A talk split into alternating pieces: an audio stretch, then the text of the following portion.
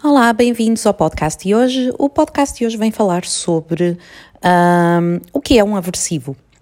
Portanto, um, isto vai, uh, este podcast vai servir para que as pessoas percebam exatamente o que é um aversivo.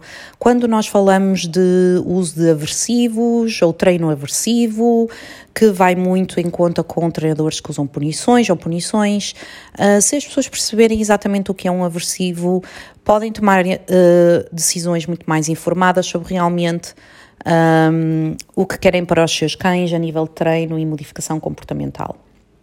Uh, ora, como, como a maioria das pessoas devem saber, ou se não sabem, ficam a saber agora, a IAD e, e eu especificamente, como fundadora da escola, uh, é uma escola e eu, como treinadora, que apenas usamos métodos livres de força. O que é que isto quer dizer? Force free quer dizer que não usamos qualquer tipo de aversivos, ou seja, punições, castigos, etc, etc. Mas muitas vezes as pessoas ficam baralhadas sobre o que é que é um castigo ou uma punição ou um aversivo.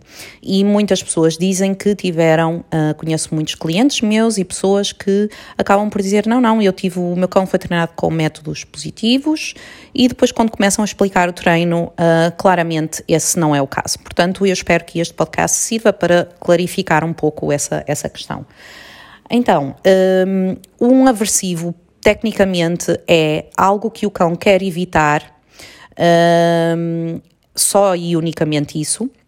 E quer evitar, obviamente, porque lhe causa algo, uh, algum tipo de sentimento uh, ou uh, sensação que é, como a própria palavra diz, aversiva, que lhe é incómoda, ou seja, que ele não gosta de sentir ou não quer, quer evitar. Então, o treino aversivo está a par com a palavra evitação, ou seja, o cão evita, não quer e, como tal, uh, faz seja o que for para evitar é, X.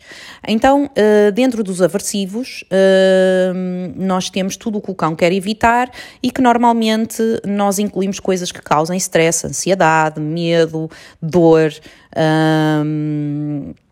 Ou qualquer um destes sentimentos que são, uh, por, uh, por, por, definição, uh, algo que nos faz sentir mal, ok?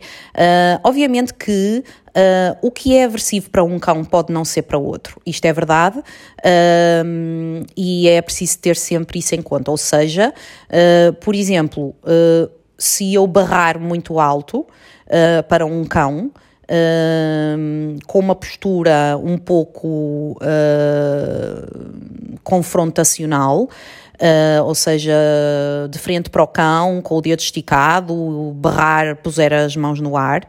Uh, se eu fizer isto, por exemplo, para um cão, uh, ele pode simplesmente ficar a olhar para mim sem perceber muito bem o que é que eu quero. Pode, inclusive, é considerar que eu estou a brincar com ele, etc, etc. Uh, mas outros cães podem assustar-se imenso e fugir e evitar o contacto comigo, ou podem. Uh, há cães que urinam, há cães que fogem e há cães que, inclusive, uh, percebem ou interpretam este tipo de linguagem como um ataque, ou seja, como se a pessoa estivesse a atacar uh, o cão e uh, tomam uma postura defensiva. Rosnam, ladram uh, e apresentam uma postura, como eu já disse, defensiva, que muitas vezes é tida como agressiva, quando no fundo é uma defesa. Pronto. Um, então, tendo em conta que existem coisas que, ou, ou, ou acontecimentos, ou, ou, estímulos que podem ser aversivos para uns cães e para outros não, e nós teríamos que uh, analisar uh, a comunicação que o cão usa para perceber se ele realmente está a interpretar aquela situação como aversiva ou não, há outras coisas que são inerentemente aversivas, como por exemplo a dor. Uh, a dor é sempre aversiva uh, porque uh, é biologicamente, todos os animais estão biologicamente programados para considerar a dor um evento aversivo, porque isso incentiva e faz com que os animais.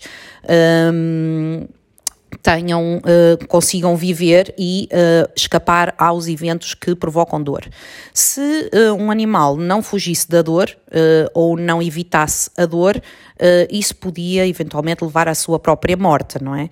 Portanto, isso não se aplica apenas ao, aos cães, gatos e etc. Aplica-se a todos os animais, inclusive aos seres humanos. Todos nós evitamos qualquer evento que nos cause dor.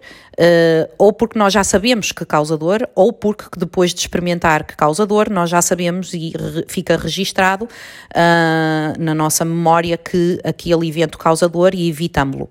Uh, portanto, vamos falar um pouco sobre instrumentos que são usados e que são inerentemente aversivos. Por exemplo, coleiras de choque, porque não existe uma coisa chamada choque uh, benévolo ou choque inócuo, ok? Uh, um choque elétrico é sempre uma coisa que qualquer animal quer evitar, mesmo que seja muito baixinho, e basta vocês pensarem, quase, ou muita gente já apanhou um choque elétrico de, de pequena intensidade. Eu, por exemplo, lembro-me de ter apanhado uma vez um choque elétrico quando fui desligar uh, um candeeiro em casa dos meus pais. Eu ainda era uma criança, uma pré-adolescente, e os meus pais disseram: corre ali a desligar a luz quando íamos a sair de casa, lembro perfeitamente, e eu fui. E quando toquei no, no, no botão para desligar a luz, apanhei um pequeno choque. Não foi nada de especial, eu fiquei ótima, não, não me aconteceu nada, mas claramente eu disse au, tirei a mão e fiquei a olhar e disse apanhei um choque. E o que aconteceu foi que hum, se o meu pai me tivesse dito para eu mexer outra vez no candeeiro, eu não ia mexer no candeeiro. Portanto, eu sabia que uh, eu ia fazer tudo para evitar mexer no candeeiro com o receio de apanhar um choque. E uh, os seres humanos vão mais longe, porque temos a comunicação verbal. Uh, como eu disse que tinha apanhado um choque, o meu pai, quando foi mexer no candeeiro, desligou a eletricidade e só mexeu no candeeiro quando tinha a certeza que não ia apanhar um choque. Uh, ou seja, mesmo ele não tendo apanhado o choque, ele sabe que um choque dói e que pode ser perigoso e, como tal, um, também o evita. Portanto, uh, coleiras de choque, mesmo nos seus níveis mais baixos, e ao contrário do que pessoas que usam coleiras de choque, treinadores eventualmente que usam coleiras de choque, dizem, uh, ai, aquilo é só uma pequena estimulação. Se fosse, vamos imaginar, que aquilo não tinha qualquer tipo de uh, intuito aversivo, ou seja, que o cão não quisesse evitar, que não lhe fazia mal nenhum, que não acontecia absolutamente nada, que, ele, que era completamente inócuo, então aplicar o choque elétrico para que o cão, por exemplo, pare de saltar, se o cão achasse que aquilo era completamente inócuo, ele continuava a saltar, certo? Portanto, se ao aplicar um choque elétrico, por mais levezinho que seja, o cão para de saltar, então o choque foi aversivo o suficiente para o cão parar de executar o comportamento, ou seja, para evitar o choque, o cão para de saltar. Portanto, não existe aquela ideia de que coleiras de choque, coleiras de bico e enforcadoras não doem, porque já experimentei na minha, no, no, meu braço, já experimentei na minha perna, já experimentei no meu pescoço. Isso é uma conversa que serve para evitar a verdadeira conversa que é a ciência da aprendizagem e como os quadrantes funcionam e como é que funcionam estes, estes, estas ferramentas. Ou seja, elas são inerentemente aversivas e só funcionam se forem aversivas. Vou dar o exemplo contrário. Eu estou a usar uma coleira enforcadora e uh, o cão está a puxar e eu dou um, um esticão muito grande no, na enforcadora, mas o cão acha que aquilo não, não sentiu nada, pronto, aquilo foi só assim uma coisa um bocado, um bocado tipo, ah, que é isto e pronto. E o que é que vai acontecer? Vai acontecer é que o cão continua a puxar, ok?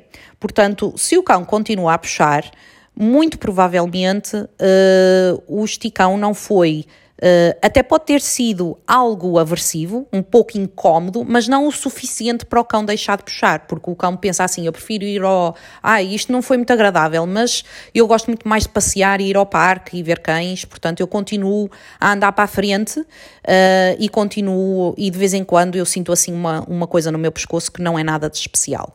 Portanto, isso sim seria o que é inócuo. Portanto, se não faz absolutamente nada ao cão e não há mal nenhum, então não funcionaria. Para funcionar, tem que ser aversivo. Ou seja, o cão tem que dizer bolas, isto doeu, ou bolas, isto tirou-me o ar e eu fiquei sem ar, não consigo respirar direito. E, como tal, para evitar isso, porque isso é realmente um problema na perspectiva daquele cão, eu vou uh, evitar puxar ou evitar ladrar ou evitar seja lá qual for o comportamento. Tem que haver um timing aqui perfeito, obviamente, na aplicação do aversivo para que este seja uh, extremamente eficaz. Portanto, uh, quando as pessoas dizem ah, as enforcadoras, as coleiras de bico, as coleiras de choque, se usadas corretamente, não doem é uma falácia, ou seja, é uma mentira, é, é, é erróneo e não é verdadeiro, ok? Um, elas, se forem usadas corretamente, são aversivas, ou seja, um, vão verdadeiramente doer, causar dano, medo, ansiedade, stress, tudo o que uh, nós não queremos causar aos nossos cães, porque eles são os nossos melhores amigos e os nossos companheiros, e nós somos responsáveis pela educação deles e, portanto, não devemos recorrer a métodos que são pouco éticos e danosos para a saúde e para uh, a saúde comportamental do cão, uh, simplesmente porque temos que os educar até porque nem há necessidade nenhuma. Existem métodos extremamente eficazes e uh, eficientes uh, para ensinar os cães a fazer seja o que for e para modificar comportamentos que não precisam uh, de recorrer a uso de aversivos. Só para fazer uma pequena nota para concluir, para além de ter estas ferramentas que eu falei, que são as mais conhecidas, as enforcadoras, coleiras de bico, coleiras de choque, coisas como latinhas com pedras, berros, uh, trilhar dente, trilhar a língua nos dentes, uh, apertar as patas, trincar orelhas, empurrar o cão, manuseá-lo de uma forma forçosa, tudo isso são coisas que são aversivas, ok? Portanto, quando vocês um, aplicam algum tipo de técnica ou, ou vocês vão para um local onde o treinador usa uma técnica que claramente o vosso cão se assusta ou quer evitar, então vocês estão uh, perante um treinador que está a usar claramente métodos aversivos. Uh, portanto, uh, isto era só para clarificar o que é que é aversivo, como é que funciona, para que vocês possam perceber e tomar uh, decisões mais bem informadas e mais adequadas ao vosso cão. Lembrando, claro, que o treino com reforço positivo, não baseado em aversivos, ou seja, punições, é eficaz é usado em todo o mundo para se treinar tudo, inclusive a modificar comportamentos, como comportamentos como casos de cães agressivos, ou ansiedade por separação, uh, obsessão compulsão, etc, etc.